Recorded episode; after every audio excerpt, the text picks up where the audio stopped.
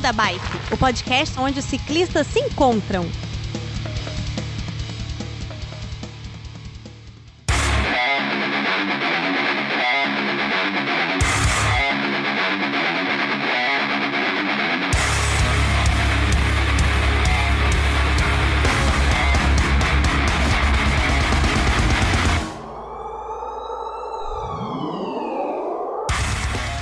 Fala pessoal do Beco da Bike, tudo bem com vocês? De Vila Velha no Espírito Santo, eu sou o Werther e olha, essa pauta foi inspiração do Chicó, ele que chegou para mim para falar. Fala Chicó, tudo bem? E aí, no clima? No clima, cara.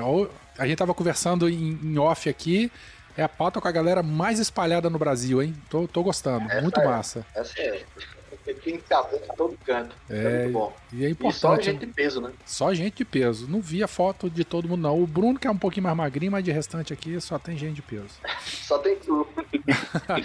é, mas a tua cabeça aí, meu irmão, bota um.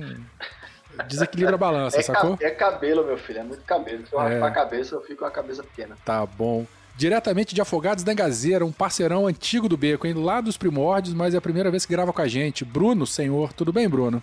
Opa, velho, tudo bem? Tudo bem, Chico? Tudo bem, galera aqui? O Beco da Bike, pra mim, é uma sensação até emocionante de estar lá de dentro do podcast. Que Muito maravilha. feliz aqui estar com vocês. Que vozeirão ah, da porra, hein, Chico? Você viu? Nossa, eu tô... Eu, tô... eu ensaiei, pô. Rapaz, me deu uma, uma arrepiada aqui, viu, na nuca, que Jesus amado. Vou até esquecer a pauta. Você percebeu que antes, antes da, da gente gravar e tava conversando aqui, ele não tinha voz, não. É, né? Aí, quando começa a falar, ele vira homem. É Oi.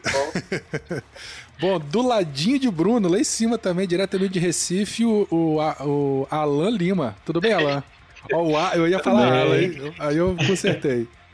Tudo bem, pessoal? Boa noite. Agradeço o convite, né? Primeiro de Francisco, né? E é, poder trocar essa ideia com o pessoal, né? Um tema tão importante nos dias atuais e uma rapaziada que só vem crescendo, né? Maravilha, isso aí. Isso aí. Ô, Alan, você também Mas... pedala, cara? Eu tô vendo a tua foto aqui, você no skate. Mas pedala é, também ou não?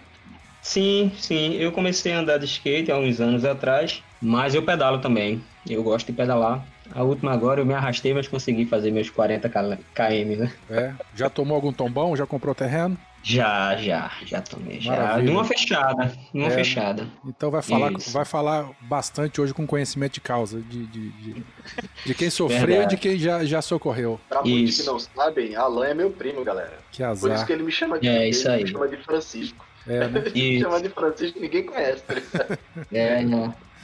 Bom, e completando a equipe que vai gravar hoje com a gente, retornando ao Beco da Bike, o Eduardo Azevedo. Tudo bem, Dudu? E aí, pessoal, tudo bem? Maravilha, falando lá de Macaé. Isso, aqui de Macaé de novo com vocês aqui, é um prazer. É... E, Chico, tá com saudade, doido pra pedalar contigo de novo no tua roda aí, ó. Porra, velho, ia ser muito bom, velho. Eu vou voltar aí pro Espírito Santo pra gente pedalar junto, brother. É, isso aí. Maravilha. O Bruno e o Alan, então, é a primeira vez aqui no Beco. É, Bruno, ele é cirurgião dentista, o Alan é sargento do Corpo de Bombeiros de Pernambuco, o Eduardo é ortopedista. Nós reunimos, galera, é, diferentes ciclistas, né, esportistas de diferentes modalidades, diferentes áreas do conhecimento, para a gente conversar um pouquinho sobre isso aí. Riscos, precauções, traumas, tudo aquilo que está envolvido, associado com a nossa modalidade. Então, esse programa ele tem um caráter, inclusive, de saúde pública? Não, ficou feio isso. Caráter social. Caráter né? social. De... Também. É. Acho, você ajuda aí, galera. Vocês conhecem. Um bem coletivo, né? Bem coletivo, é, gostei. Bem coletivo, boa. Então é isso, galera. Vem com a gente aí, vamos falar um pouquinho sobre riscos, precauções, traumas, o que a gente pode fazer, o que a gente pode não fazer para não atrapalhar o nosso pedal ou o pedal do coleguinha. Felipe, toca a vinheta aí e vamos, vamos continuar o episódio. Beco da Bike. Coloque água na sua garrafinha, afivele seu capacete e bora pedalar.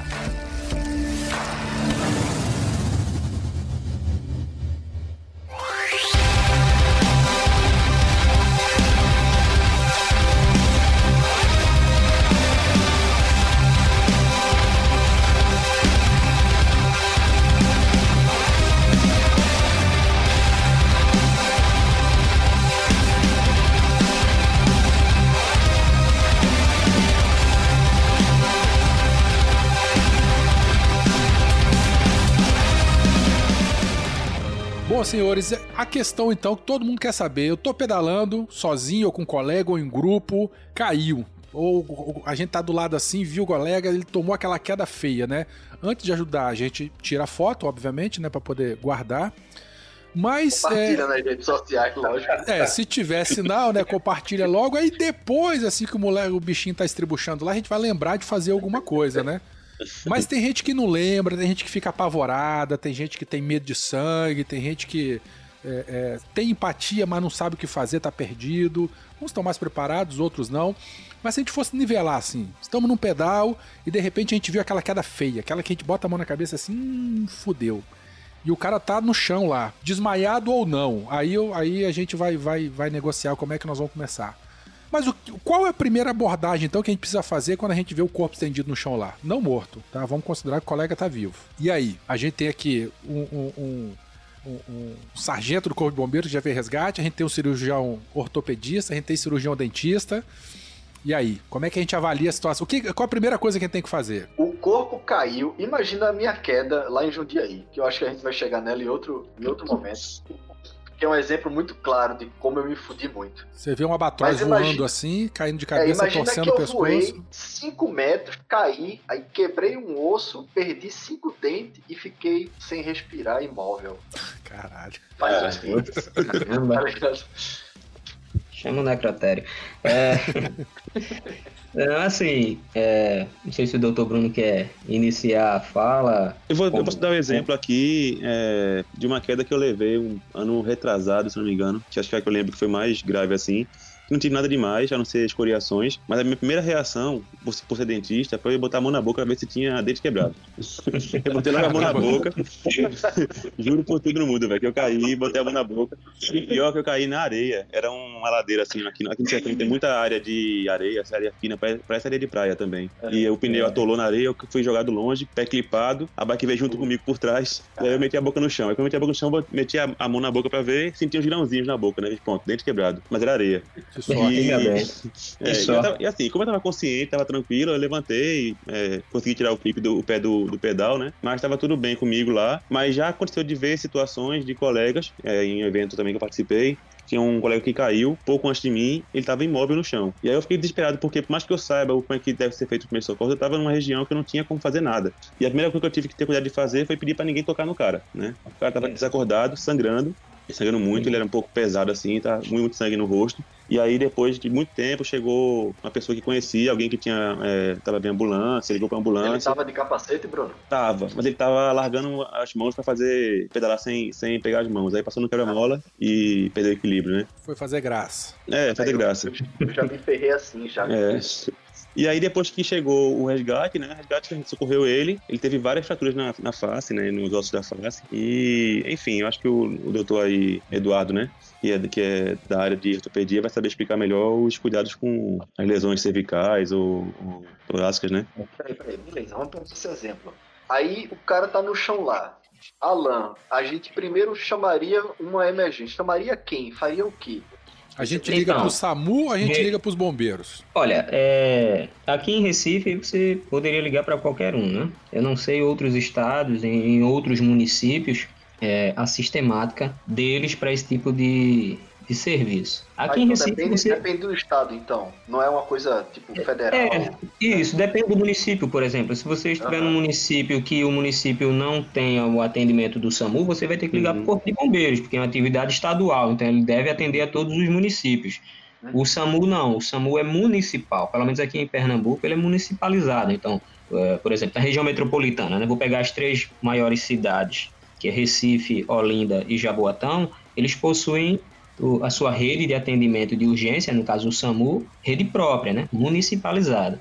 Então, se você estivesse, por exemplo, andando de bicicleta em Recife e se acidentasse, você poderia chamar o SAMU ou o Corpo de Bombeiros, né? Então, tem essa, esse detalhe. Então, Eduardo, do cara que sofreu esse, esse rola, ganhou, comprou terreno, e fraturou ossos da face. O que é que o amiguinho que tá do lado dele faz? Faz exatamente o que Bruno não o que Bruno fez, nada. E liga, é isso? É, não, uh, é bem assim, né? Uh, tem uma, eu lembro muito bem de uma das primeiras aulas que eu tive na faculdade, falando sobre trauma, sobre emergência, e tem um, um Eu lembro do professor falando bem assim: primeira coisa que você faz, pergunta para a pessoa: você está bem? Uh, pergunta. É,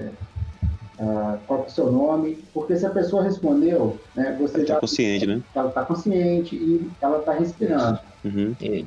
Uh, eu acho que acho que bem meio que sem querer queimar a pauta aqui, né? Mas lembrando tudo essa, essa ideia do, do primeiro atendimento, do atendimento de, é, de socorro, né? Dos primeiros socorros, ela começa lá na década de 70 com um acidente que ocorre nos Estados Unidos, que justamente é, é bem isso que aconteceu. Foi que o médico, ah, a história, ele notou que o atendimento que ele deu na ali no campo, a família dele foi melhor do que no hospital, né? Porque, é, porque todo mundo estava perdido. É, existe o, bem essa ideia mesmo de, de saber uns parâmetros. É, se a pessoa está consciente, se a pessoa está respirando, se, são das vítimas. Por exemplo, se a caiu uh, e está de virado né, de bruxo, né, com a boca para baixo na terra, ela não vai respirar. Então, bem ou mal, você tem que dar uma cuidado ali, né? Virar ela com cuidado, claro.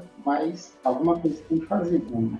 Não adianta, ah, não vou tocar na pessoa. Então, como a gente diz, né? Não atrapalhar também, né? É, é a questão de ter o bom senso para cada situação, né, doutor? Uhum. Mas até essa virada na pessoa, ela tem que ser feita com técnica, né? Tem, tá, tem, tá. Né? Não, adianta o cara caiu lá, do lado da pista, sair puxando é. ele pelo braço para correr é, para o acostamento, senão você pode lesão, né? agravar aqui, ainda mais. Aqui em, em Recife, é, tem uma situação rápida assim, que, que aconteceu com um colega, é, que ele foi para um, um, um, acidente e haviam retirado a vítima né, do local. E depois, posteriormente, é, a vítima eh, teve sequelas, né? E quis acionar é, em juízo, né? Contra a guarnição que efetuou o atendimento, né? E eu sei que isso rolou algum tempo e na justiça e que depois é, resolvido o caso, né, o juiz teve bom senso diante das alegações de presença de, de quem estava presente no local, tanto da guarnição como testemunhas, de que aquela cena foi totalmente alterada, que ele foi mexido de maneira incorreta, enfim.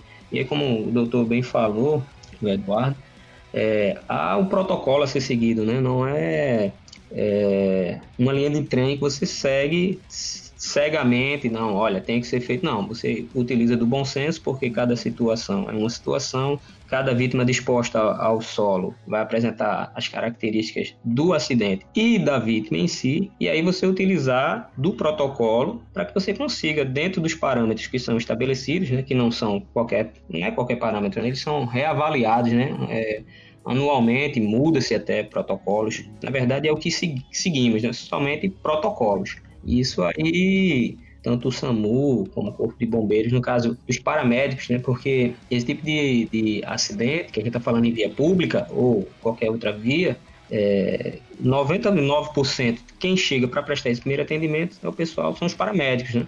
E aí presta esse primeiro atendimento e levando até a rede hospitalar você será atendido pela equipe médica, que aí já é um, um outro patamar né, de recursos e de, de, de, de, de meios né, para tratar dessa vítima, né? Não, mas aí, olha só, mas a, a, a, gente ainda está lá no, no, no, no, no campo, a gente ainda está lá na, é. no chão, o cara está no chão lá. Isso. Se é, você tiver mais de um, se tiver com mais de um acompanhante, né? Um, um vai sinalizar para, né, ó, tá caído, isso, vai, é, fazer olha, alguma coisa, e o outro vai fazer aquelas, aquelas avaliações, não é isso? Exato. De, mas se, assim, se tiver treinamento, óbvio, né? Vai fazer. O primeiro passo importante é a segurança de todos, né? Isso é, é o primeiro passo. Então, se há necessidade de sinalização, que seja sinalizado e a aproximação à vítima, né? Quer dizer, você também tem que tomar cuidado, porque dependendo do tombo, se essa, esse ciclista estava com capacete ou não, dependendo da velocidade, enfim, da natureza da queda, ele possa ter alguma lesão ali, cervical, base de crânio, coisas desse tipo. Né? E aí, como o Eduardo bem falou, né, você tem que ter o bom senso, né? Porque às vezes a pessoa está inconsciente somente por conta da queda, mas ela está disposta no solo de uma maneira que ela não consegue respirar bem. E às vezes um movimento seguro, é, protegendo a cervical dela, né? para que você possa fazer essa via aérea ficar pérvia, né? Quer dizer, que ela consiga fazer a ventilação, a troca e a pessoa volta a respirar normalmente. Então, o atendimento para esse tipo de situação, ele, ele baseia-se em você manter os sinais vitais é, em bom estado, né? Até esse transporte ao hospital. Basicamente, bem, muito genericamente assim, é isso. O atendimento pré-hospitalar, ele se resume a isso. Agora, para que isso seja feito, há de se ter o conhecimento. E até quando eu estava conversando com o Francisco, Ficou para vocês, né? Uhum. É, ele disse que estava com interesse em fazer e eu disse, olha, mas tem algo muito importante aí. É que não basta apenas um ter o conhecimento. Porque se você só tem o conhecimento, mas se você for o acidentado, é, já é, ninguém vai cuidar. O conhecimento foi todo por água abaixo. Então, Lógico. todo um grupo deve ter esse conhecimento, porque é uma ajuda mútua. Né? O Werther já tem curso de primeiros socorros. Eu fiz curso de primeiros socorros para quando eu fui Bom. pegar uma especialidade avançada de mergulho. E eu tenho Sei. curso de socorrista pela empresa onde eu trabalho agora, que eu sou da brigada de, de incêndio. E aí a gente tem que fazer o curso de socorrista. E qual é a diferença? Qual é a diferença, gente, de primeiro socorro para socorrista? Olha, no meu entendimento, o, o, o curso de é, primeiros socorros é aqueles conhecimentos básicos, né? O socorrista ele pode ir um pouco, um pouco além. Primeiro que geralmente o socorrista ele, tá, ele está atrelado a uma atividade. Então ele ou presta um serviço como terceirizado a uma empresa, ou ele é funcionário, né, como no caso do Verte, é funcionário de uma empresa. E a essa empresa de incêndio, né, ela me capacitou para isso. Legal, porque aí você já é uma mão de obra diferenciada na empresa para é, determinados tipos de situações internas, né, com, tanto para a, a edificação né? Como, por exemplo, você deve ter feito o curso de prevenção de incêndio. Prevenção e combate, sim. é, os dois. Pronto, então, você não fez só o atendimento para hospitalar, então é isso que eu quero dizer. Então, o socorrista, né? Pô, eu sou um socorrista, então geralmente o cara que faz o curso de pré-atendimento hospitalar, né? o pré-hospitalar, é aquele cara que tem umas noções básicas para lidar com uma pessoa acidentada. No caso do socorrista, como o Werther falou aqui bem, ele já tem um conhecimento um pouco mais amplo. Além da atividade que ele desenvolve lá, ele não só atende a uma pessoa que se acidentou, ele também consegue extinguir um princípio de incêndio, dar um suporte é, numa condução de uma vítima. Então ele tem um conhecimento um pouco mais amplo. Então eu acho que o socorrista ele vai um pouco, um pouquinho mais além, né? O brigadista, como alguns chamam também, né? Do mero, da mera pessoa que apenas fez um curso de atendimento hospitalar. Entendi. Mas me diz uma coisa pode demitir socorrista. Sim. É melhor fazer a CIPA. É melhor ser presidente da CIPA, pai. Safado. Seu chefe vai ouvir isso aqui? Eu, se ele não ouvir, eu vou mandar o link para ele, com certeza. É, né? É melhor ir pra CIPA, negócio de socorrista. Tá, vamos lá. Eu tô querendo falar, eu não sei como é que nós vamos chamar isso aqui mas dessa avaliação primária básica. É, é, é, o passo a passo. Primeiro, ver se o cara tá, tá, tá acordado ou não, né? Tá como diz, como tá diz o Eduardo, tá consciente ou né? não. Aí depois a gente podia falar um pouquinho de, do ABCDE ali e o R, sacou? Uhum. Só que eu não sei é. como chamar isso aqui, porque isso aqui ainda pode ser feito no campo antes da chegada do resgate, né? Se a pessoa tem conhecimento, inclusive isso. ela já vai informando isso por telefone. Isso.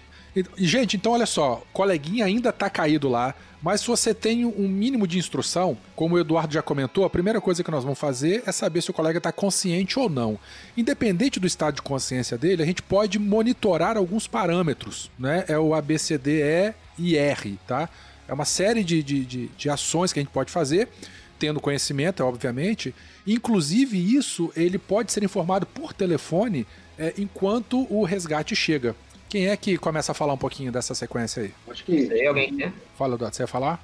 Eu posso falar um pouquinho e o Alan, a Bruna, se quiser, pode falar também, claro. Beleza. A sequência é o seguinte, como eu comentei, você vai perguntar ali a pessoa se ela está bem, né, vai ver se ela responde, se ela não responde.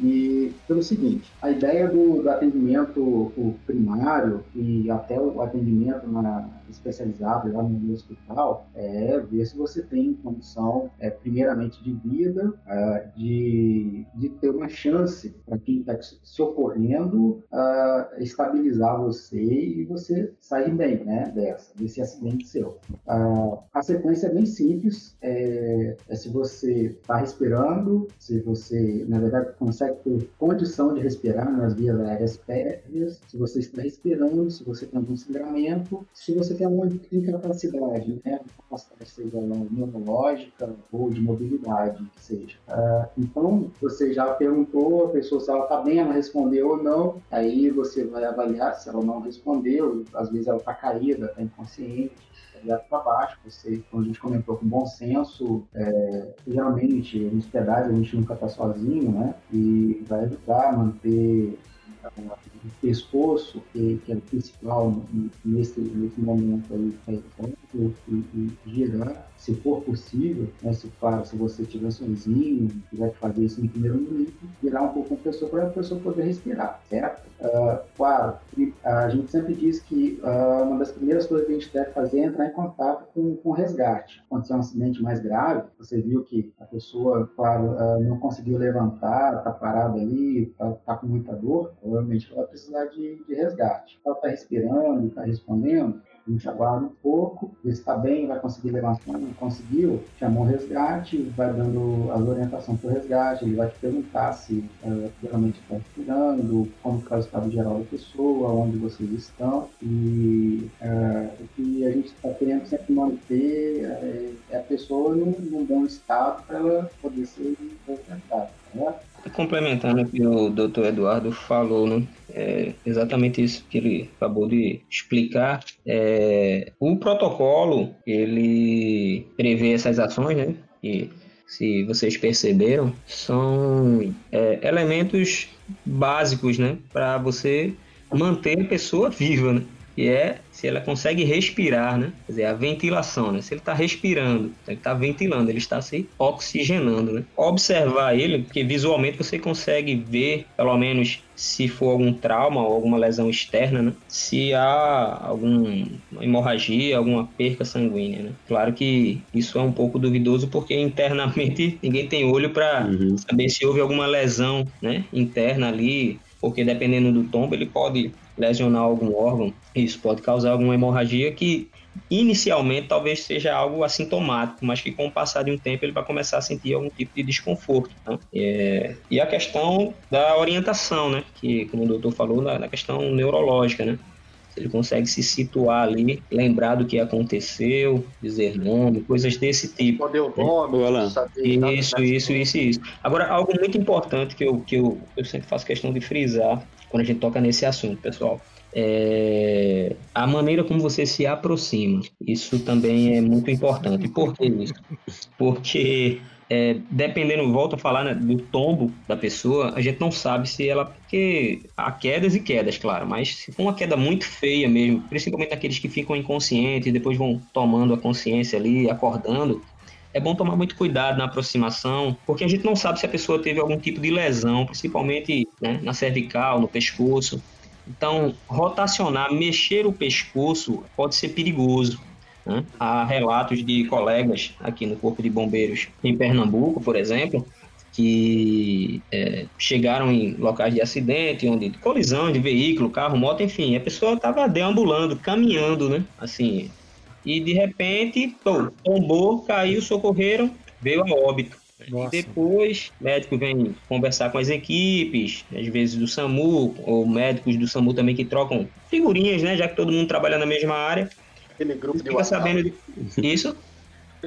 Como? Naquele grupo de WhatsApp trocando figurinhas. É, exato. E aí você fica sabendo, não, pô, pô, o cara tem uma lesão, uma cervical, e aí pô, mexeu, rompeu. Então, assim. É, Alan, e outra coisa também que. Cuidado, sabe? Porque às vezes um tombo parece algo bobo, mas ele pode mascarar algo grave.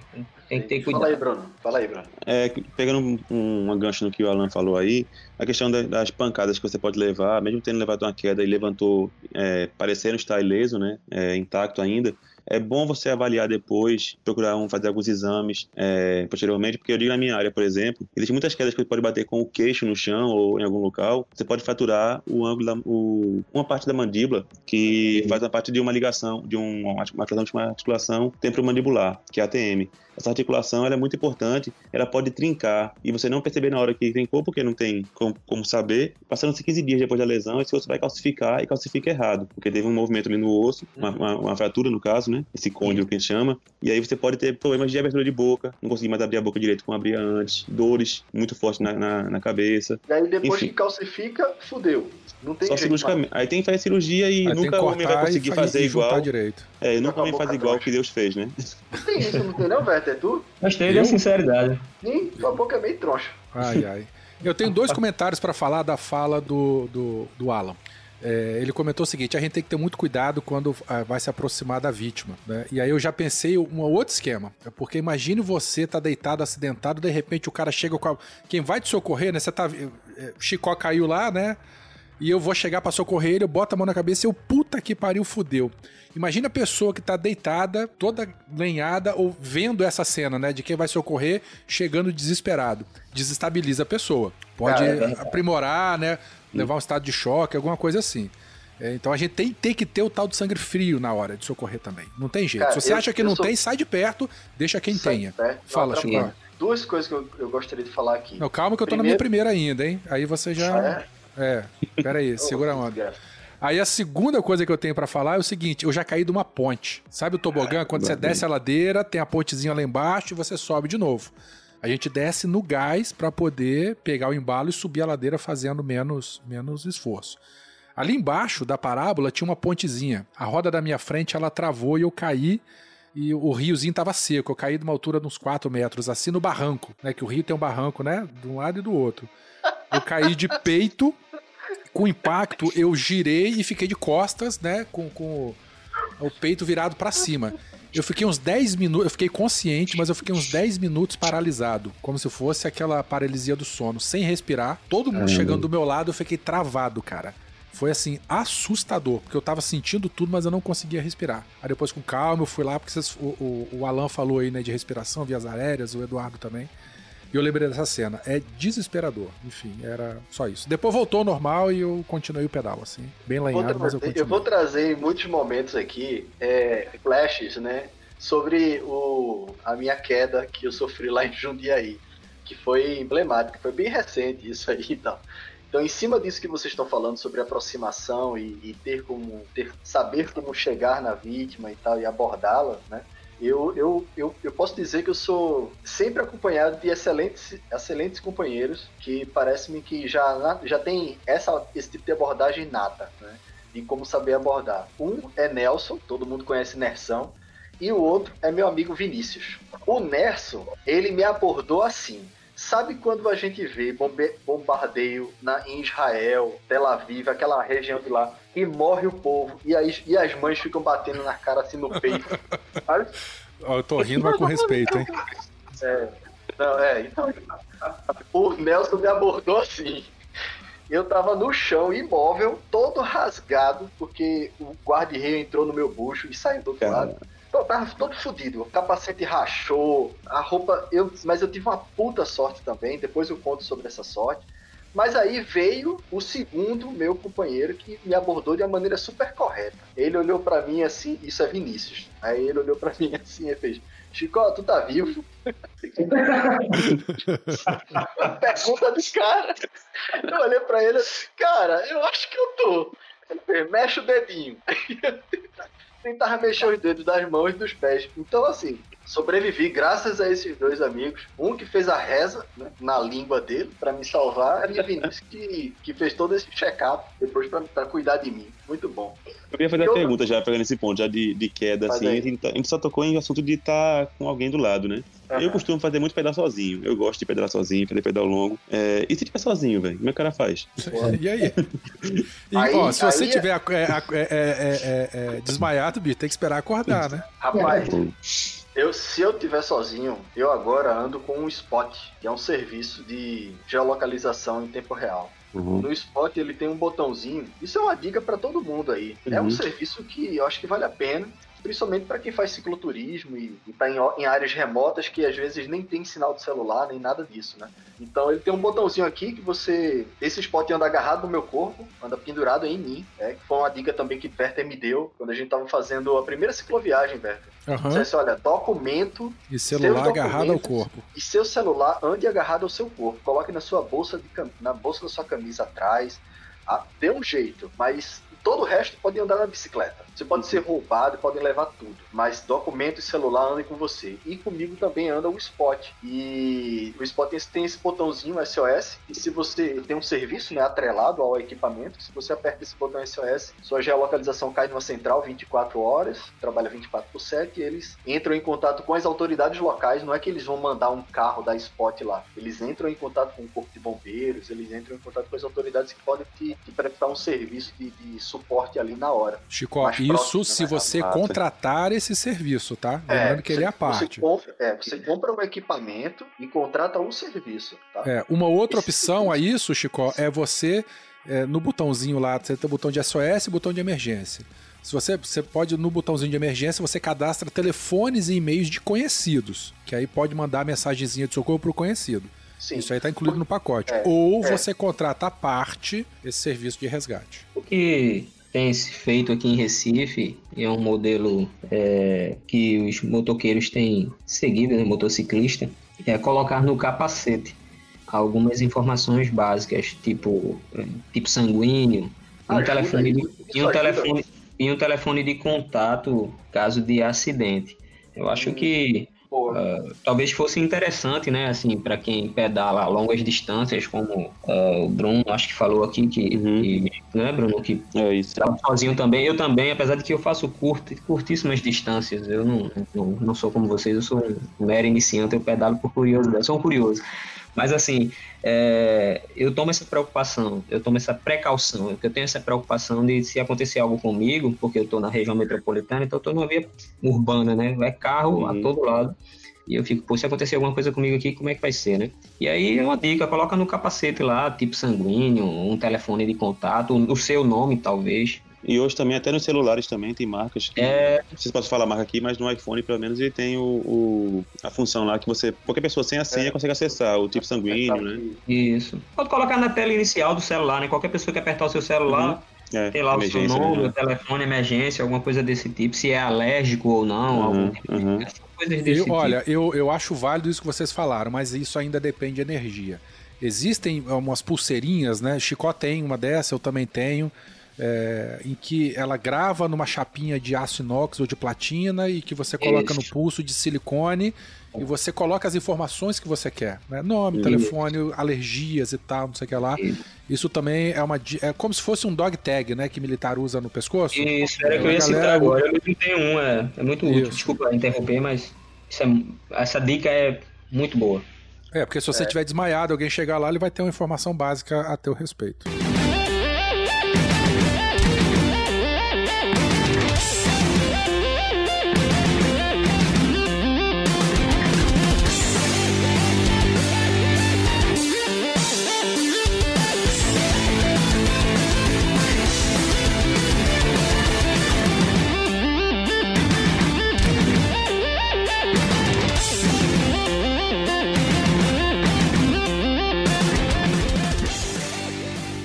Bom, então tá, é, senhores. Aí queria saber agora da experiência de vocês, Bruno, Eduardo e Alan.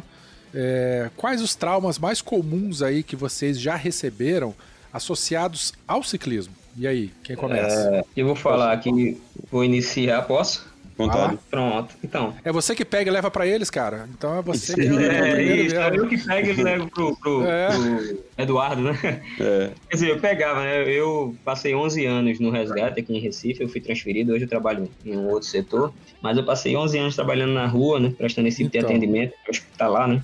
É, eu então não sou, eu sou da área de saúde, né? Eu acho que é, o bombeiro presta esse serviço de, meio que como é que eu poderia dizer? Cuidado, é, de maneira. É, tem que tomar cuidado que eu vou falar para não, é, isso, não me comprometer, mas assim, de maneira indireta, né? Fazemos parte desse atendimento, que é um atendimento da área de saúde, quer queira, quer não. Né? E, e o bombeiro não tem quadro de saúde, é, mas temos parcerias, né? Com enfermeiros, com médicos, enfim, que compõem guarnições nossas. E, bom, e que eu passei esse tempo, é, não, não que eu tenha em memória assim, algum acidente com um ciclista, algo que realmente marcasse, porque a grande maioria, pelo menos dos que ficam na minha memória foram acidentes mais automobilísticos, colisão, coisas desse tipo. Mas lembro sim de, de acidentes. E assim, geralmente é, o que acontece com o ciclista é, a grande maioria, não usar o capacete, né? Então isso sempre vai acarretar ele algum problema, no mínimo na face, né? Se não, algum trauma de crânio mesmo, né? É, mas a face ainda, é, eu acho que seja, é, na grande totalidade, o que mais a, a afeta ele quando não com capacete e os membros inferiores, né? Porque se, se for somente uma queda, beleza, mas a, a, na grande maioria das vezes é colisão. Ou algum carro acerta o ciclista, uma moto acerta o ciclista, e aí sempre os membros inferiores são os mais afetados, né? E na área, posso, posso continuar aqui? Por favor, Fala continua. Aí, aqui é uma conversa, imagina isso aqui como uma conversa de, de, de bar. De bar. Ótimo. Um atravessa a conversa do outro. Beleza. É, na minha área, no caso da odontologia, a gente pode dividir em duas partes, tá? Tem a parte hospitalar, que geralmente quem chega é, acidentado, ele vai, vai para um hospital, geralmente ninguém vai procurar um consultório odontológico na queda, né? Assim, é difícil. A não ser que for uma coisa mais leve, assim, mas geralmente quando chega no hospital, geralmente às vezes de urgências, tem o, uma área da odontologia que é o cirurgião buco-maxilofacial, que é aquele cirurgião que cuida da região da face. E queira ou não, é, é, muita gente não sabe, mas é um dentista que faz aquela área. Então, a área de trauma de face, quem cuida é um dentista. Então, tem vários ossos da face que podem ser quebrados, que quem vai tratar é o cirurgião buco-maxilofacial. Então, pode envolver a maxila, que é o osso que fica os dentes de cima, a mandíbula, que é o osso que fica os dentes de baixo, e o queixo, na verdade é, o osso zigomático, esse osso aqui da maçã do rosto, é, vários ossos nasais, osso, osso frontal, enfim.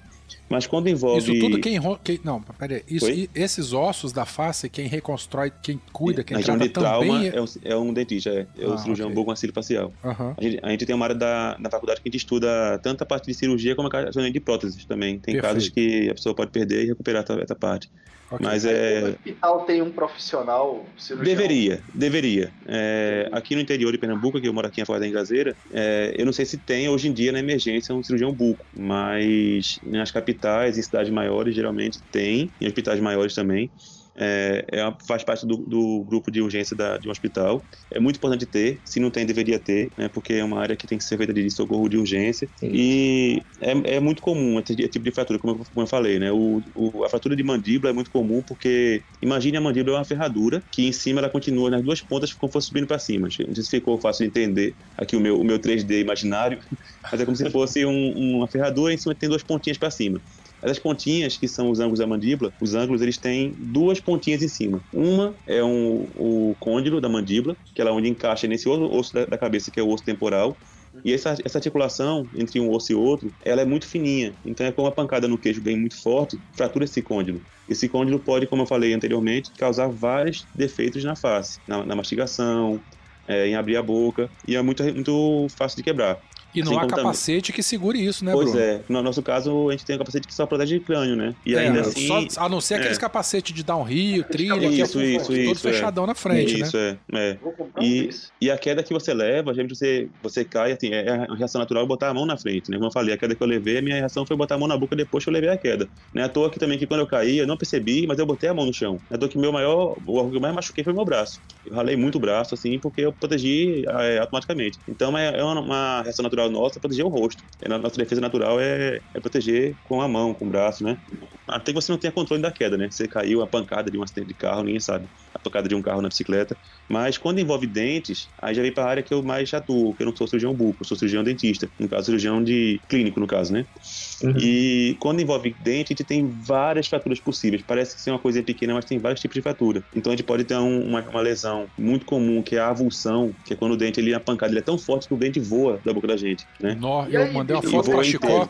Chicó, você mandou as fotos pra Bruno? A raiz mandou, inteira, mandou, cara. É. Nobre. Ai, um colega é meu que caiu aqui na ciclovia. Se o cara cair de bicicleta e o dente voar, aí pois o cara é. pode correr atrás do dente pra pegar pode, o dente pra colocar pode, de novo? Vale pode. a pena? Vale. Agora, assim, é uma tentativa, né? É, você vai, vai, tentar se. Assim, se conseguir pegar esse dente de volta e conseguir ir até, até, o dentista e tratar, ele tem uma chance de recuperar aquele dente. É 100% não, mas é melhor que zero. Porque é, esse meu colega, eu que procurei deixa, o dente dele, eu voltei lá, esse, mas é que tá. Esse negócio é importante. Imagina, uhum. Werther cai de bicicleta. Uhum. Não, sai... Aí perde um dente da frente. O dente voa, né? Aí eu vou lá, pego o dente de Werther. Uhum. Tem um tempo também como tem, órgão, é porque assim, o cara perde o dente, ó, tem que botar é. no gelo. Não, é, é, bom falar sobre isso aí que é importante. Porque o dente da gente, ele tá ligado pela ponta da raiz, tem um buraquinho na raiz que se chama de canal, né? Quando a gente até comentou aqui há pouco tempo atrás sobre em off aqui sobre isso.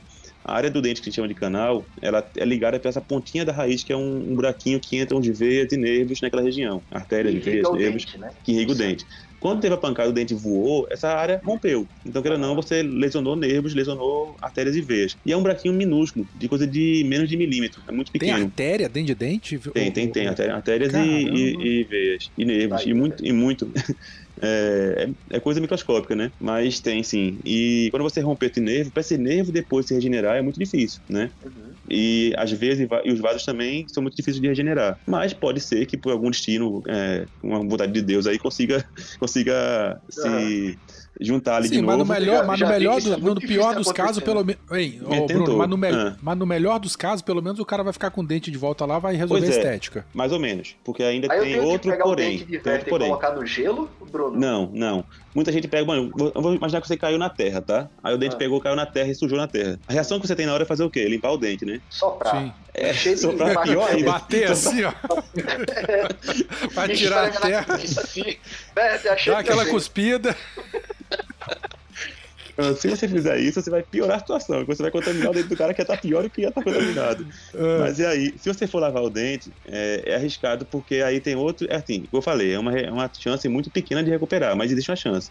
Quando você lava, você acabou é, removendo daquele dente as células que ficaram do lado do dente, que é o periodonto. Ah, que são células que são importantes para se juntar com a, com a, célula do osso que tinha ali, do periósteo, e se regenerar de novo. Então, quando você lava ou esfrega o dente, ou bota em algum lugar assim que você possa remover aquela sujeira, o ideal é pegar esse dente e colocar em líquidos que não sejam tão danosos. Por exemplo, leite é, é importante, saliva do próprio paciente, lógico, no caso, né? É, é interessante isso também. E aí, não não, não, álcool não. Não, cara, vai matar a célula, o Chico. É, vai desidratar a célula. É. Não conserva, porra. Não, mas não é eficaz não. Ele conserva porque ele desidrata e mata a bactéria, pô. É. Aí você vai imaginar, pô, eu vou botar o dente do cara sujo na boca do cara. Assim, quem vai botar o dentista no caso, né? Ele vai limpar ali, vai colocar como tem que colocar. Aí você tá, o dentista vai ter que tratar é. depois com antibiótico, né? A chance, a chance de infecção vai ser grande, vai ter que tratar com antibiótico. E possivelmente, se o dente morrer, como o Bertie perguntou, bem vai, vai ficar como estética. Se o dente morrer, porque talvez ele morra, ele necrose, né? Ele não consiga, ele não consiga regenerar a parte viva, tem que tratar com tratamento de canal e o dente torcer para que ele fique de novo no lugar certinho dele, né? Caso não tenha como, se você perder um dente, por exemplo, nesse caso, é partir de fazer um implante, né? Que é uma opção de tratamento pós, pós-traumático, né? Rapaz, essa queda desse tipo meu colega, essa queda foi tão feia que depois uhum. ele teve que vender a bicicleta para pagar o tratamento do dente. É, é fogo, é fogo. Que foram vários. É fogo. Ei. E isso é, isso é quando perdeu o dente, né? Mas tem outras também, outros tipos de lesões diversas aqui pra falar ainda. Nossa, tá, deixa eu só, deixa eu só uhum. aproveitar aqui e, e jogar pro Eduardo, porque você falou uma coisa interessante, né? Ah, quando a gente cai, a primeira coisa que a gente faz é botar a mão na frente, né, para parar. Eduardo, partindo dessa lógica, então, o mais comum é, é fratura de, de, pulso, de braço, antebraço, essas coisas? Ou não? Relacionado ao ciclismo que você pega aí? É, relacionado ao, ao ciclismo, sim, né? É, o mais comum na queda, claro, não de você não for contar os acidentes que envolvem colisões com outros veículos. Sim. Aquele cara só que comprou o terreno mesmo, né? Sim, sim. É, geralmente é membro superior, uh, pescoço e cabeça. Face, né? É o, é o mais comum. É fratura no punho, é o ralado no, no cotovelo, no ombro, né? É, a batida no peito, né, no chão, é, aquela clientela, é, o mais comum. Até tem, tem vários. Ô, Eduardo, é, de, eu vou fazer uma pergunta de leigo, né? Porque eu sou ignorante no assunto muito, muito mesmo. Imagina Verde andando de bicicleta. Aí, aí ele cai com a cara no chão, aí quebra o nariz. Ou desloca o nariz. Aí a gente, que nem tem nos filmes que boxe, que o cara pega o nariz vai clac, coloca no lugar. É fácil fazer aquilo, bicho? Ou, ou é, aquilo é, é, mito mesmo, é ficção científica, porque não tem jeito. Não, não é isso não, né? Não pegar pra final deixa ele pegar pela boca. Não é? Não é, bicho? Deixa de esperar pela boca, é melhor. Não, não faz Respirar pela boca, né? É, tá vendo, galera? Não inventa de mexer no nariz do amiguinho pra colocar no lugar que não dá certo. Que hora? Que hora? Tem as lesões mais comuns são realmente de, de membro superior, pescoço e face. Uhum. É, claro que o ciclista né, pode sofrer qualquer tipo de trauma. Já peguei muito trauma no quadril, é, trauma no joelho. Geralmente joelho e, e, tornozelo, na, na, minha experiência atendendo, é, é, o, é o mau jeito mesmo como cai, né? Acaba torcendo, às vezes está pé preso na sapatilha no, no tempo ainda de, de tirar, a pessoa torceu, né? Mas o mais comum que a gente vê é os membros superiores, tapuras, contusões, geralmente é mais ralado mesmo, ainda bem, né? É. Oi, Eduardo. Oi. E também está bem interligado a, a da, da, fatura de face com a de base de crânio também, né? A gente pode ver uma pancada no rosto, ela pode faturar alguma coisa lá dentro do, da cabeça, né? É, verdade. Não sei se eu ia comentar também. Ah, Pô, então esse capacete que a gente usa não presta pra nada, né? Presta. Presta pra se nada bater de eu frente... só tô vivo aqui por causa do capacete. Porra, se bater de frente, você ferra todos os ossinhos do maxilar, perde os dentes. Caramba, uai. Inclusive, eu estava dando uma estudada aqui para pauta, eu, eu achei um estudo é, alemão, que os caras entendem disso, né? Sobre ciclista bêbado, né? Opa! Opa. Esse aí me interessou. Se você não quer ser pego na blitz da, da polícia, vá de bicicleta. Aí o Alan fica doido comigo agora. Explica, explica aí do, do artigo aí que você explica falou. Explica aí do artigo alemão do ciclista bêbado que eu fiquei interessado. É, eles comparam quem estava usando capacete e quem não estava usando capacete. É, até os traumas de face, eles tendem a, a ter uma menor capacete. É, criança também, quando usa capacete, tem menos trauma de face, é, tem uma proteção maior do pescoço também. É, o capacete ele é, ele é importante mesmo. É, honestamente, eu não sei porque o capacete não é obrigatório e o retrovisor é. Até hoje eu não sei. O retrovisor é obrigatório, tá lá. Pelo, pelo, código pelo Código de Trânsito, né? É, é, mas ele foi feito quando, o Código de Trânsito Brasileiro? Qual ah, o ano dele? Cara, eu não sei. Porque cara. se foi antes dessa modinha de. Danilo aqui, fazer uma então, chamada porque se Danilo. foi antes dessa modinha toda de bicicleta aí, lembra-se que bicicleta antigamente, assim, uhum. falando muito francamente, era veículo de pobre, cara. É, era é. veículo de massa e a galera usava para o trabalho, para deslocamento dia a dia. Tempo atrás, né? Até pouco tempo. Sim, sim. Então, uhum. um, um, um, baixa velocidade, usando na cidade. Então o retrovisor realmente era mais interessante do que um capacete. Cara, pensando caí, nesse aspecto, bati né? com a cabeça sete vezes. Aí sete vezes o capacete me salvou. Então, Nossa, isso quer dizer que você é um gato, cara? Não, quem que eu cair agora, eu tô na merda. Né? É, agora já era, hein? Se eu cair agora, eu morro. Tá fudido. É, Eduardo, você é, manda depois para minha referência desse estudo alemão para colocar estudo aqui. que a gente coloca na pauta. Coloca qualquer pauta final lá. Ah, beleza. Valeu. Tá bom. Então vamos continuar. Legal aí, que é da, da velocidade, né? Que geralmente o pessoal tá andando de baixa velocidade e tal. A gente tem que lembrar né, lembrar da, da física aí, né, o tema sabe mas quanto maior a velocidade, a energia, né? Então, claro que se você tem maior, né, a, o trauma seu, ele vai ser maior também, ele tende a ser maior, as consequências são maiores. Então, às vezes, você teve uma uma velocidade mais alta e acha que não está sentindo nada, e mais tarde você chega em casa, começa a sentir muita dor, a ver para dificuldade para respirar, é, geralmente é uma condição desse tipo de Então a gente não pode também é, subestimar o trauma que a gente só porque a gente saiu andando assim, ali, está bem, está conversando, conseguiu pegar de novo, não. É, é o tal do sangue quente, né? Eu caí com sangue quente, não senti nada e continuei o pedal. Aí chega em casa, me ferro mais ainda, né?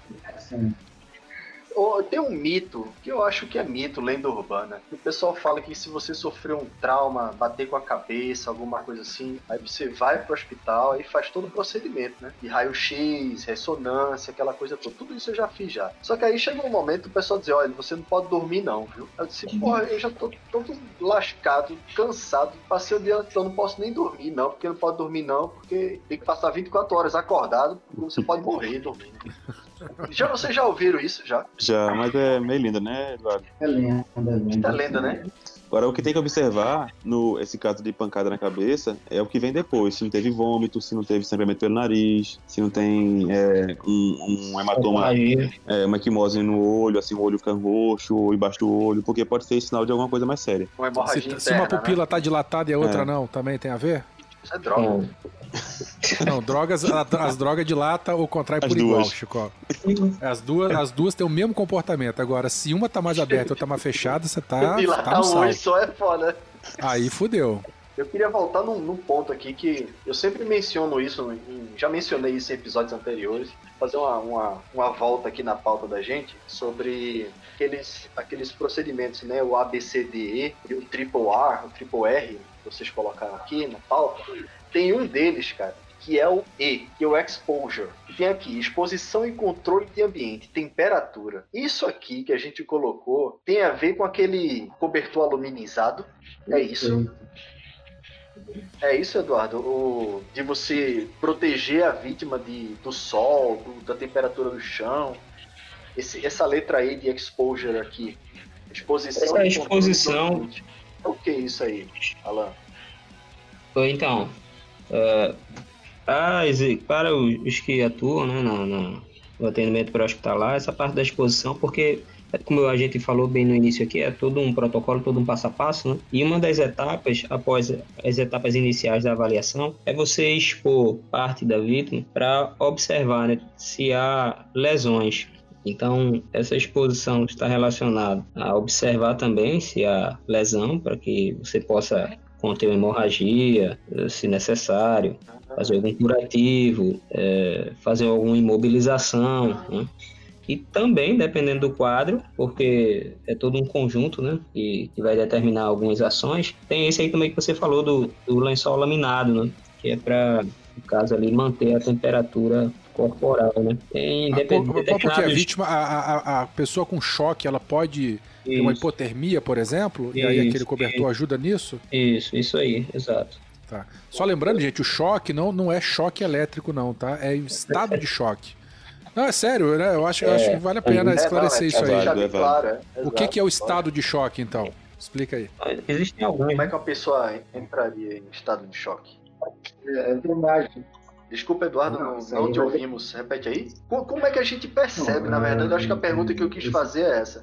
Como é que a gente percebe que a pessoa está em estado de choque? O que é o estado de choque e como é que a gente percebe? Assim, depende do tipo de choque, né? Então, é. tem mais de um? Como é que é isso?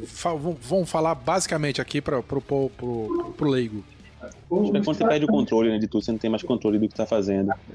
É porque em alguns quadros, uh, a pessoa, já que é para leigo, né, então vamos lá. O que é mais comum aqueles que entram em pânico, ficam desesperados, ficam nervosos, a pessoa entrou em estado de choque, como comumente algumas pessoas falam, né? Na verdade, ela tá ali meio que histérica, histerismo, tem gente que fica agressivo, enfim. Pode acontecer quem entrar em estado de choque não ser o acidentado, ser o ciclista amigo dele que tava com ele? Pode, por uma questão nervosa, né? Nervosismo. Pelo estresse. Aí é, é o estresse ali do acidente, certo, mas mas o estado de choque que a gente está falando aqui, que ele se referiu no caso da hipotermia, às vezes pode acontecer por uma perca hipovolêmica, né? Então você perdeu uma muito sangue, perca hipovolêmica. hipovolêmica. Você, isso, tá, tá, tá ouvindo bem, né? Não sei se...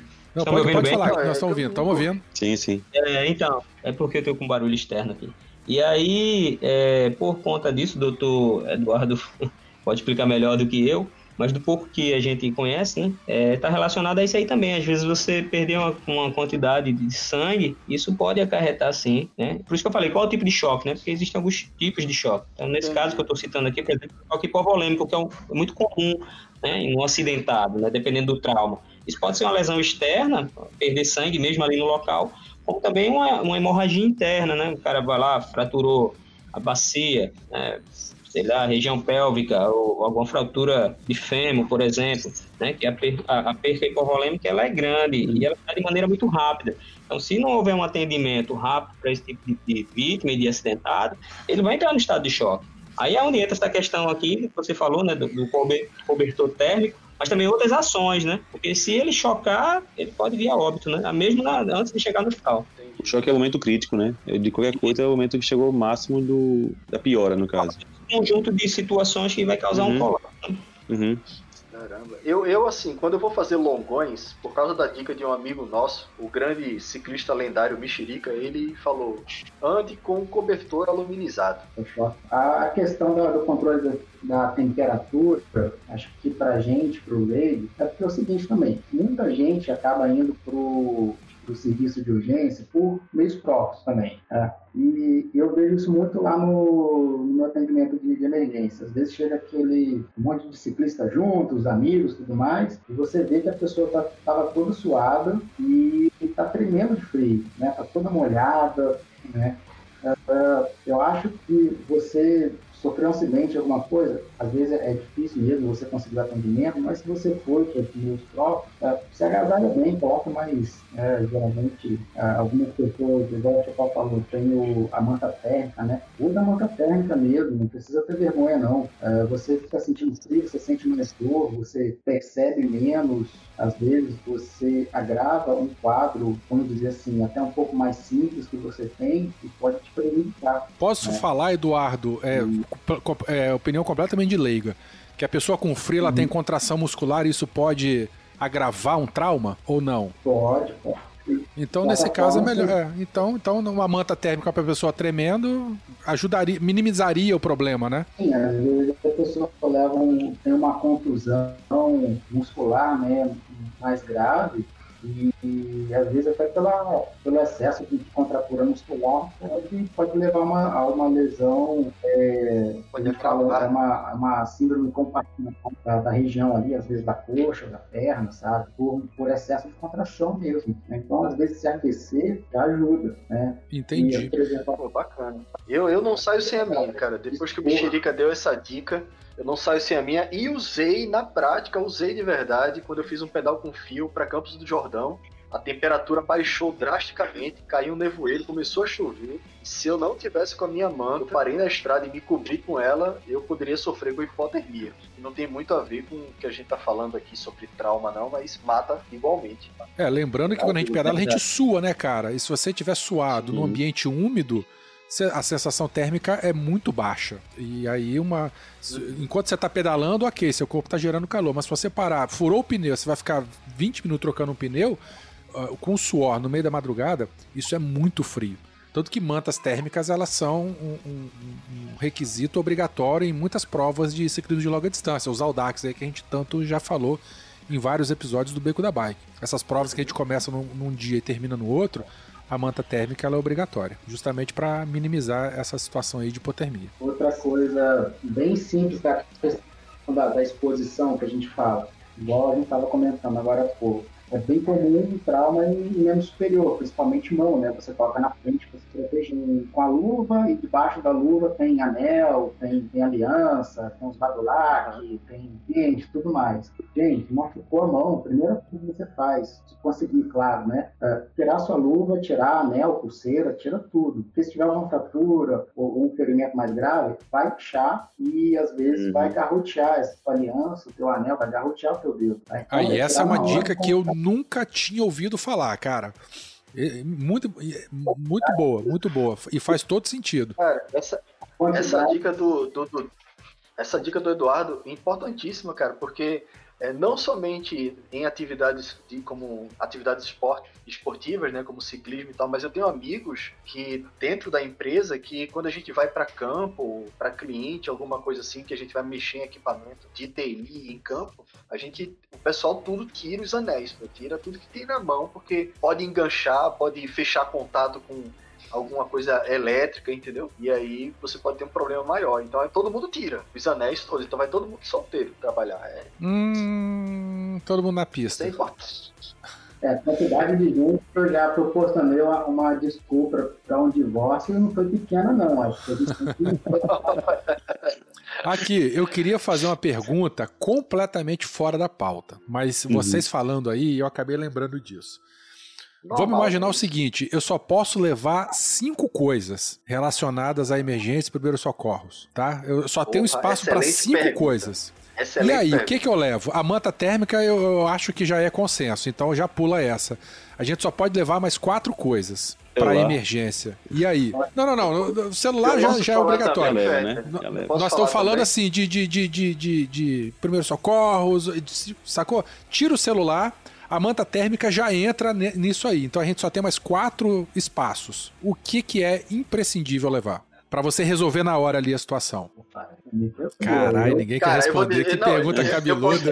Eu posso, eu, posso, eu posso responder também, velho? Não, você não. Eu quero saber deles que são especialistas. Depois a gente comenta. Eu sou ah. especialista em cair, rapaz. Quem mais entende? Não, mas você caiu, você deu trabalho pros outros, rapaz. Eu não quero saber você, não. Eu quero saber deles. Ô, eu, posso, eu posso dar um exemplo, uma coisa que eu não uso por exemplo. Pode, pode. Pode. É, pode.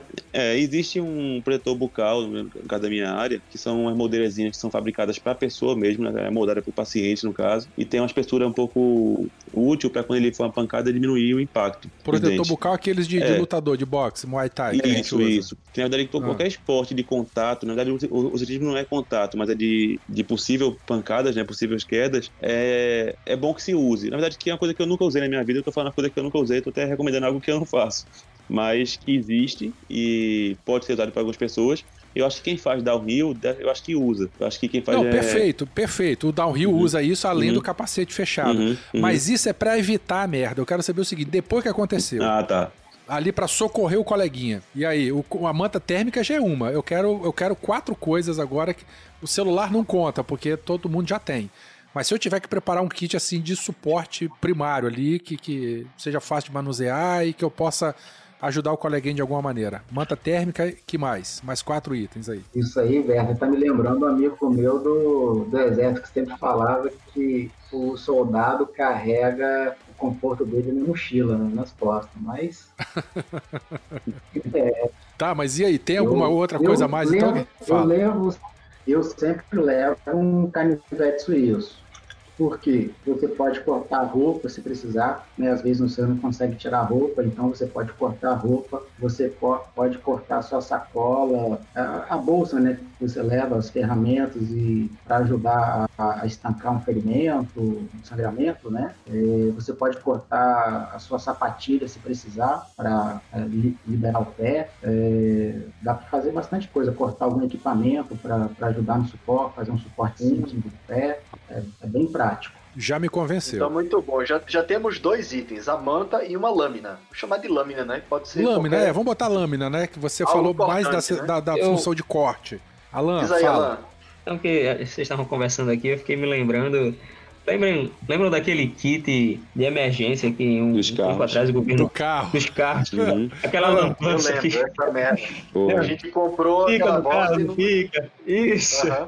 Hoje em dia não precisa nem mais de extintor, né? Ninguém sabe uhum. é, o que, que, eles vão querer da vida. Mas enfim, e eu, vocês, Berta, perguntando, e eu fiquei me lembrando daquele kit rindo aqui. É, como o, o, Eduardo falou, né? Pô, Algo sacanagem, o cara né? não me levou a sério, hein, Chico? Desculpa interromper, hein, Alan. É família, né?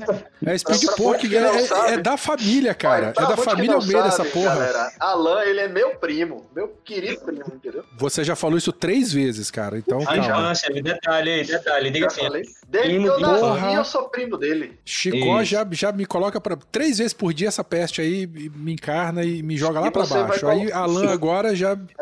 Puta Não, mas então, é assim, é, Fala. É, como o Eduardo, Eduardo falou, é realmente importante ter algo cortante, né? Eu, eu diria uma tesoura, sem ponta, né? Mas assim, no caso de vocês, é, eu acho que talvez o canivete suíço seja melhor porque ele tem várias utilidades, né? Mas algo uhum. importante, um esparadrapo, né? Atadura e gase. E, aí, e a manta, como vocês já citaram, né? Eu citaria esses, porque você já consegue conter é, sangramento, a pequena hemorragia, do que o, o, o, socorrista ali vai dispor, né? E dos meios básicos, o basicão, vamos assim dizer. Porque existem, claro, muito mais coisa que isso. Mas eu acho que seria isso aí. Tá, eu Bom, vou acrescentar então, uma deixa, coisa. Deixa... Não, ok, tem uma coisa também. Eu lembrei uma coisa também aqui que não tem a ver com trauma. É, não, a, a gente vai ter, ó, a gente vai. Organiza é, nós aí, vamos, nós vamos finalizar aí. esse programa fechando esse kit, tá? Então, assim. O, o Alan ele já falou, é, o, o Alan ele já falou esparadrapo, gase e uma outra coisa. Mas calma lá. Atadura. Atadura. Mas a, eu acho que a atadura a gente pode trocar pela gase ou vice-versa, porque o nosso kit a gente tem que ter cinco coisas. Mas uma coisa que eu acho muito importante, aí eu não sei vocês, é a gente ter uma luva de procedimentos para quem vai socorrer. Ou não há necessidade assim no primeiro momento? Não, Porque eu já, eu já peguei, eu já peguei colega meu que caiu, ele abriu um, um, um um rasgo de um, sei lá, uns 5 centímetros na perna assim, que dava para passava a camada de gordura lá. Eu tava com Isso. a luva de procedimento, eu tava com o esparadrapo, eu consegui fazer um ponto falso, fechei. Assim, foi o tempo de chegar no pronto-socorro, lá em Marechal Floriano. Aí lá ele recebeu o pronto atendimento, sacou? Uhum. Mas ele, não, ele é, caiu no barranco assim, ele se cagou todo, aí eu botei a luva para não piorar ainda mais. Mas não é, é a aí... luva que tu usou para trocar o pneu, para botar a corrente quando caiu, não. Não, cabeça, é uma luva de procedimento, a luva de látex estéreo, sacou? Pra matar o cara. Aí, velho, entra a questão do conhecimento, né? Como que, veja, você é uma pessoa já esclarecida, você tem um conhecimento, você tem curso na área, você sabe protocolo. Por isso que é importante que os grupos de bike, eu acho que fiquei a semana toda pensando sobre isso, eu acho que essa é a, a melhor mensagem que eu poderia contribuir aqui, humildemente falando, é que o, o pessoal tenha a, a vontade de pedalar, mas também igualmente e na mesma proporção a vontade de se proteger. É porque é, o risco existe, né, cara? Isso, isso. E a gente não sabe. Você pode estar pedalando sozinho ou em grupo e encontrar uma pessoa que você não conheça. Só pode ter AIDS, hepatite, sei lá o que, você não sabe, né? Então, uhum. esse kit básico, como você falou, partindo da luva e, e, e tudo mais que puder ter, pô, é sempre bem-vindo, né? É, mas nós estamos com o nosso passo reduzido. Então, assim, eu acho que a luva protege a gente, uhum. né? É, é, não só isso, também minimiza infecção. Na verdade, a luva não te protege, a luva protege o acidentado, né? Porque isso, ele isso. Tá, entende? Então, assim, a gente tem o cobertor, nós temos a. Uma lâmina. Uma lâmina, uma esparadrapo. Esparadrapo e gaze ou atadura, tá? Pra poder conter que, ali, né? Que, que, que, é uma coisa limpa, estéreo. Ambos. Eu acho, tá? Porque porque a gaze ela vai ela não vai comprimir como a atadura né então Entendi. A gás ela só vai servir para absorver aquele sangue ali, ajudar na coagulação e tentar auxiliar. E a gás, a gás nesse caso, a gás vai servir com acidente. Desculpa, não, desculpa. Não, não, pode, pode falar, Bruno. Fala, Bruno. É, a gás vai servir para aquele cara que perdeu o dente. É. Se ele perdeu o dente, ele vai poder morder a gás até chegar no local de que você socorrido e, e o sangramento. Então tá bom, então vamos manter a gás e a atadura então. E a é. atadura ela vai servir para comprimir depois, né? Se tiver que, Isso, que segurar ali uma, uma ali naquela contenção, sabe, Werther? Uma, uma escoriação, alguma coisa assim, né? Lembrando de nunca fazer torniquete, a, a, não ser que você saiba fazer isso. Isso, isso. Mas, mas não, não faça, né? De preferência não faça, só comprima. Isso. É... E Bruno, você ia falar mais alguma coisa do kit aí?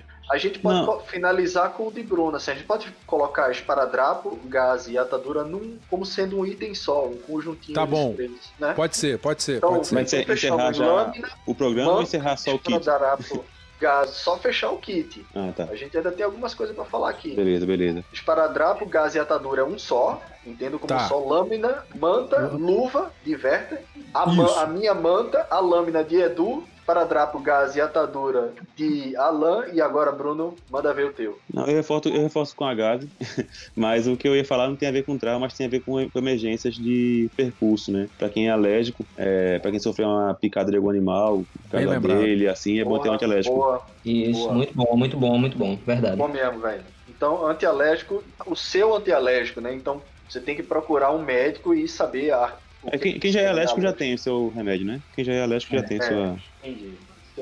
Mas, tipo assim, eu, eu tô vendo um cara alérgico lá e ele tá, teve uma crise de alergia. Se ele não tiver o medicamento dele lá, tem alguma coisa que eu possa fazer? Ou não? Só chamar o né? resgate mesmo e pegar e levar? É arriscado porque você pode fazer coisa errada também, né? Pode então é melhor não fazer. É. Pode gravar. Então, é. se o cara é alérgico, saiu e teve uma crise e não tá o remédio, então tem que se fuder mesmo, porque ele foi. ele devia estar tá com o remédio dele. Assim, pensando friamente. Assumiu o risco, né? Fechamos aqui a nosso, nosso kit de nosso kit uhum. necessário, né? Tá bom.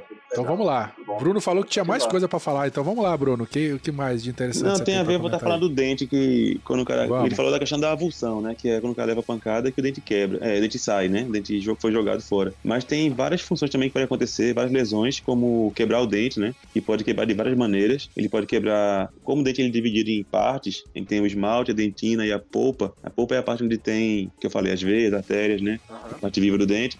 Quando você fatura só o esmalte, for uma fatura pequenininha, a restauração com o dentista resolve. Ele consegue recuperar com uma resinazinha ali, esculpir o dente de novo. Se faturar a dentina também, aí já pode causar dor, mas também tem que, tem que fazer também uma restauração com o dentista. Ô, Bruno, Oi? esses casos também é, é a mesma situação, eu posso recuperar o pedaço do dente do cabo e levar? É difícil, não, às vezes não vale a pena. Não, joga não, fora. Não, às vezes não vale a pena. Se for um pedaço, não, não tem muito, é, é melhor você procurar um profissional mesmo. Porque se for uma fatura pequenininha, uma restauração de resina fica bem feita e fica tranquilo. Ah. É, e não tem como você emendar o dente de novo, assim, não fica, não fica legal.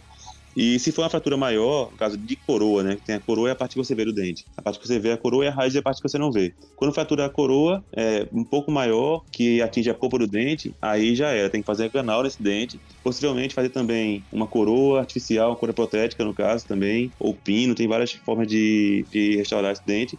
E se tiver uma fratura maior, que é a fratura de raiz, depende da pancada, como foi a pancada, aí o dente pode ter, ter, ter tirar o dente para fazer depois o implante no futuro. Ô, Bruno, e... isso, isso. Quando a pessoa dá aquele sorriso e ela tem um dente preto e um dente branco, hum. sabe? O dente Geralmente preto é por causa de pancada. Por causa de quê? Geralmente pode ser por causa de pancada. Pode ser Levou porrada, mas o dente não caiu e. Pois é, não... às vezes é um, o trauma, ele foi ali não, não tão forte, mas foi ao ponto de. Porque assim, quando a gente falou da polpa, né? Que alguém perguntou, se foi o Vetter que perguntou se tinha artéria no, no, no, dente. no dente, né? É, quando tem a pancada, por, por, menor que seja, o dente é muito delicado, é muito sensível. O, o, o nosso esmalte é muito forte. É a parte mais rígida do corpo, mais dura do corpo é o esmalte. Porém, dentro a polpa é muito, muito delicada. Então, a própria, a própria percussão, a pancada no dente, pode causar nesse dente pequenas fissuras que vai entrar naquele, naquela região ali, uma contaminação de bactéria, que vai necrosar o dente. O dente para de circular sangue naquele local, ele para, para de circular ali é, oxigênio, por causa do sangue que não tem mais sangue, e com o tempo ele vai escurecendo. Se ele não procurar ajuda do dentista, ele vai ver o dente ficou escuro, pode ficar escuro somente, ou então surgir uma lesãozinha de uma bolinha de pus na gengiva com o tempo. Aí tem que procurar ajuda para fazer um tratamento de canal nesse dente, para depois de fazer, fazer o canal, recuperar com uma faceta ou com clareamento interno, para o dente voltar à cor normal. Ô Bruno, mudando Oi. de assunto aqui, mas ainda na tua área, hum. você tinha comentado aqui, é, em off, quando a gente estava uhum. elaborando a pauta, de assim, saúde bucal e, e, tá. e a prática esportiva. Tá. Eu acho é que muito... seria interessante a gente comentar um pouquinho sobre isso, isso também. Isso. Se couber aqui, eu falo, sim. É... Claro, claro, que cabe, aí. Pronto. Claro. Pois bem. Ei, eu... É, o, o, Alan, Eduardo, se vocês quiserem entrar com pergunta também, desce a ripa, tá? Não, não, não precisa esperar a, a, voz, não. É... Então, falando então, lá. É só uma pergunta, Verta. Uhum. É, tomando a palavra aí, Bruno, desculpa, é coisa rápida. Nada. A gente tá falando de segurança, né, desse kit e tal, e, e eu tava um dia desse é, conversando com o Francisco e a gente, acho que pelo Instagram, enfim, não sei, e vi imagem de vocês com colete reflexivo, né? Acho que vocês usam, né? Quando é longa sim, distância. Sim, sim. Nas provas de, de Audax a gente usa. Isso. Mas vocês também utilizam ou levam ou portam com vocês lanterna sinalizadora? Sim, sim. sim né? Não, a gente leva a lanterna gente de para iluminar farol. e a gente, a gente leva o farol e leva a lanterna traseira na bicicleta. Vermelho. Agarrado na bicicleta vermelha. Lanterna branca na frente e vermelha atrás. É, mas eu, eu digo para poder sinalizar caso. Ah, quando, colega... quando, aconteceu um acidente e o cara se isso, o cara voou, né? Separou da bicicleta. Tipo o triângulo do carro, é isso? É, não seria o triângulo, mas sim aquelas lanternas que, que tem uma cor bem avermelhada, meio alaranjada, que a longa distância os motoristas conseguem enxergar, né? Que você está sinalizando, movimentando que algo na via aconteceu. Vocês cortam isso? Ah, não, não. não. O que acontece? Quando o cara pedala, é, é, às vezes está pedalando mais de um, eu já presenciei, já organizei isso. O cara caiu na via, Uhum. É, é, três ou quatro, eles se afastam 50 metros bo e, e, e bota as lanternas viradas para a via e, vai, e, usa a lanterna da bicicleta. Não Sei. tem uma lanterna específica para isso. Certo. Nos grupos de pedal que eu participo e que eu tive que fazer, orientar para esse tipo de coisa, essa foi a, a solução. Essa okay. foi a ação que a gente tomou, entendeu? Okay. Mas não especificamente lanterna de mão, para não, isso aí a gente não faz não. Usa da bicicleta mesmo. Ok, era só a dúvida mesmo. Beleza. Então vamos lá, Bruno. E aí, saúde bucal e rendimento. Tá. É, muita gente não sabe, mas os dentes estão muito relacionados com o desempenho de um atleta, né? O atleta ele pode cair em torno de 21% da, do desempenho dele é, por ter uma infecção na boca. Se ele tiver uma cárie muito profunda, se tiver uma gengiva inflamada, é, porque existem bactérias na nossa boca que causam a cárie causam também a periodontite, que é a inflamação da gengiva, é, que essas, essas bactérias vão andar pelo nosso sangue e elas vão procurar uma coisa chamada colágeno, que está no nosso músculo. Então, por ir para os nossos músculos que a gente vai precisar desempenhar um, um esforço, né, para poder pedalar, seja no caso do esporte do ciclismo, no caso, você vai ter o músculo trabalhando menos do que deveria, porque ele está ali é, meio que supercarregado pelas, pelas bactérias que estão nele, ali naquele local. E ela se originou na boca, né? Uhum. Até tem vários, vários atletas de alto rendimento, até, até vi uma matéria, é, acho que foi do ano passado, se não me engano, de um atleta de um time de futebol que ele teve que descobrir porque ele caiu tanto o rendimento dele. Ele estava com dente para fazer canal, ele não, não sabia e estava sem, sem, correr, sem conseguir correr, cansando muito fácil. Enfim, tem várias histórias famosas também, assim, do Brasil, no caso da CBF, na Copa de 58. Ela foi uma seleção que colocou na, na delegação um dentista. E na época não tinha muita opção, era só arrancar dente mesmo. O cara arrancou dente de todo mundo ali, deixou todo mundo banguela, mas o time foi campeão. Puta merda. É, é porque na época. Na Ele época pecou que... pelo excesso, não, né? mas na época é o que tinha, velho. Na época é o que tinha. Na época não existia muita opção, né? Na dúvida, arranca. É porque na não, época minha não mãe, tinha cara, opção. Minha mãe, minha mãe, ela tá com 73 anos, ela não tem os dentes da boca. É, isso não é muito, é muito então antigo, ela não, usa, ela usa, é, ela usa a dentadura em cima é e embaixo. Não. Cara. Perdão, Eu... ela tem, não tem os dentes de cima, embaixo ela Uhum. tem.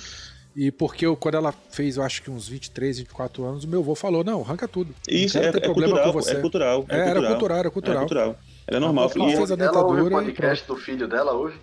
Não, não houve não. Tá bem, viu, meu filho? Você é causando desgosto na véia. Não, cara, não é desgosto. Eu tô dando um exemplo a prático da minha família, disso aí que Bruno falou, Mas cara. é. E Fala também que é a amiga. questão de. e também a questão de você perder dente também, que também envolve também outra questão de desempenho. É, uma pessoa, quando ela perde um dente, a gente causa um desequilíbrio na nossa mastigação. E você passa a morder mais de um lado do que do outro, você passa a ter mais esforço de um lado do que do outro, você passa a perder o equilíbrio também, como você deveria, né? A postura fica diferente, você passa também a não ter muito equilíbrio como você tinha, se fosse o dente to- totalmente alinhado. Isso serve para quem perdeu o dente e para quem também tem que usar aparelho, né? Quem nunca usou, que tem a mordida cruzada, mordida aberta, que a gente chama, que tem a oclusão não tão perfeita. E isso envolve na questão também de respiração. Uma pessoa que não tem os dentes bem, bem alinhados, ela possivelmente vai ter também uma, uma respiração. Oi? Berta, é isso aí. Vai a merda, Chico. A boca Para, troncha. Você tá querendo ser engraçado. E ela pode ter uma respiração pela boca, que não é o ideal. E o fato de usar a boca Eu vou dar um exemplo, ó, Ah. eu vou dar um exemplo de uma pessoa com, que tinha dente, dentes a mais. Que eu esqueci Uhum. o nome disso aí. É o Fred Mercury, cara. Aham. Ele tinha dois dentes a mais em cima, se Uhum. eu não me engano, e ele era dentuço assim. Uhum. Isso aí. E isso modificou a, a- a- a- o ar passando pela boca dele, por isso que ele conseguia aquelas notas maravilhosas Uhum. enquanto ele cantava. E aí a pessoa, quando ela usa a boca para respirar, ela, no caso dele foi uma coisa boa, né? Mas no caso de um atleta, é, um atleta é ruim porque ele vai respirar mais gás carbônico do que, gás- do que oxigênio e o desempenho dele vai ser ruim também. Interessantíssimo isso, cara. Por isso que eu tenho um desempenho tão ruim. Depois fala de mim, que eu que tenho boca torta. Zé Ruela. Boca troncha. Porra, gente, eu acho que o episódio tá ficando bast- bastante bacana, cara. É, mas a gente já tem que ir finalizando. Já estamos com uma hora e meia de gravação uma aqui. Hora e quarenta já. Vamos finalizando, Chico. Vocês querem adicionar mais alguma coisa, falar alguma coisa que a gente ainda não mencionou? Porque eu já larguei a pauta de lado já. Eu só tô ouvindo a conversa de vocês e, e fazendo perguntas. Se vocês quiserem falar mais alguma coisa, a, a hora é agora. Que a gente não abordou. Deixa eu ver se tem. Ah, tá. Tem uma dúvida minha que é, é matadora. O Caba caiu, Werther caiu de bicicleta. De novo, né? Você nunca me viu caindo na bicicleta, safado. Eu só caí Não, uma o- vez, que foi quando eu único- caí da ponte lá que eu falei pra você. Falei Mas aqui eu não tava com você. O único trauma que, que eu causei em você, eu não, foi, foi Deus, foi o vento. O vento empurrou minha bicicleta. A bicicleta acertou atrás do joelho de Werther, arrancou um pedaço Porra, do couro dele. arrancou um pedaço aqui atrás aqui. Ele não me perdoa até hoje por causa disso, mas não fui eu, não tenho nada a ver com isso. Aham. Aí Werther se feriu, né? Caiu lá de bicicleta. Eu posso usar a, a água da minha garrafinha, aquela garrafinha cheia de barro e areia no bico e cheia de bactéria da boca de Chicó. Eu posso lavar o ferimento de Werther. É óbvio que não, você já falou o porquê, cara. E eu não, Não, sou mas- nem especialista pra dizer isso. Eu, eu tô perguntando pros especialistas. Assim, só tem isso pra lavar. Tá? A ferida de Werther tá cheia de terra. Eu posso usar isso, não posso? Posso usar a garrafinha? Posso, Eduardo? Isso aí. Faz isso não. Faço não, eu faço que deixo o Werther lá, cheio de areia com sangue misturado, aquela farofa lá, aquele pirão. É melhor deixar a farofa lá é, na, na escoriação do que jogar a água da garrafinha, ô Eduardo? Ah, É melhor assim, porque nesse caso, ainda mais essa garrafa aí do, do Chicó aí, Sabe-se lá onde ele meteu a boca na noite anterior, né? É, Não, mas falando sério, o cara que teve uma escoriação, o que, que arranhou, que rasgou, caiu no arame farpado, comprou o terreno, então lavar a água com a garrafinha, lavar a ferida com a água da garrafinha, melhor não, então. É, melhor não. Se for a sua garrafa, assim, ah, vamos dizer, é sua água, ah, tive acesso ali, você às vezes já está indo embora para casa, vai chegar em casa e vai lavar bem com água e sabão. Mas preferencialmente não. Nunca soprar. Nunca chegar lá e soprar. Não, também não. Vai contaminar. É, okay. A gente acaba considerando todo o ferimento, né, mais é, esse ambiente porão, assim, né? Que é um ferimento potencialmente forte. Uhum. É, independente se você lavar ou não, a gente considera que é contaminado. É, você já controlou na queda, né? Daí vai ser levado bastante quando você chegar no, no socorro. Provavelmente você vai tomar um antibiótico, vão te vão te perguntar como que está a sua antitetânica, se ela está em dia, né? É, é, outra coisa também que é importante lembrar, né, gente? É, tá com antitetânica em dia. É, e, e sempre lembrando, né, não só você ter aquele primeiro atendimento, não basta tem que lembrar de cuidar bem dessa ferida. Né? ela está ficando mais vermelha, mais inchada com o passar dos dias, provavelmente ela está infectada e você vai ter que voltar no, no médico para reavaliar essa ferida aí. Entendi, entendi. Respondido. Muito bom, muito bom. bom. Porque é uma coisa comum que acontece, né? A gente tá no grupo comum. de ciclista lá, o cara cai, se rala todo. Primeira coisa o pessoal que vai lá e joga água. É, joga água em cima. Muito bom, tô satisfeito, hein? Eu também, cara. Eu poderia ficar conversando aqui por horas, mas tá muito bom mesmo. Maravilha. Então é isso, gente. Obrigado pela presença de vocês. Bruno, um prazer aí gravar com você. Finalmente aqui, né? A gente se fala bastante aí pela vida, mas você nunca esteve aqui dentro do beco. Eduardo, obrigado por voltar. Você já gravou um episódio aqui de Audax com a gente, já fez live lá no começo do beco. E Alan, cara, obrigado pela tua presença, parabéns pelo teu trabalho aí. E é isso, gente. Últimas palavras aí, Chico? Agradecer né, a presença dos ilustres senhores aqui por terem aceitado, mexido na agenda, e é dado um jeito, cada um ao seu modo, para estar aqui gravando com a gente, cara. Assim, é, porque é a segunda data, né? A gente ia marcar, é... a gente tinha marcado, remarcamos, trimarcamos, a disponibilidade de vocês, pô, muito bom. É, agradeço de coração mesmo, muito obrigado. Maravilha. Então é isso, gente. Um beijão para todo mundo. Um abraço. Vamos dar tchau pros ouvintes aqui? Tchau, pessoal. Valeu, obrigado pelo convite e ah. valeu. Um abraço. Tchau, tchau. Obrigado, tchau, tchau. Valeu.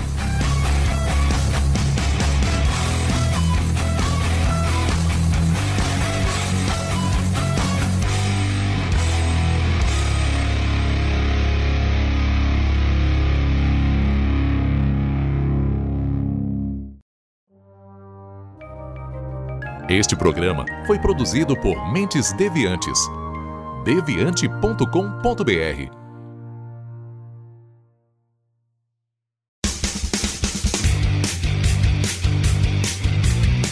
Cortes, edição de podcast.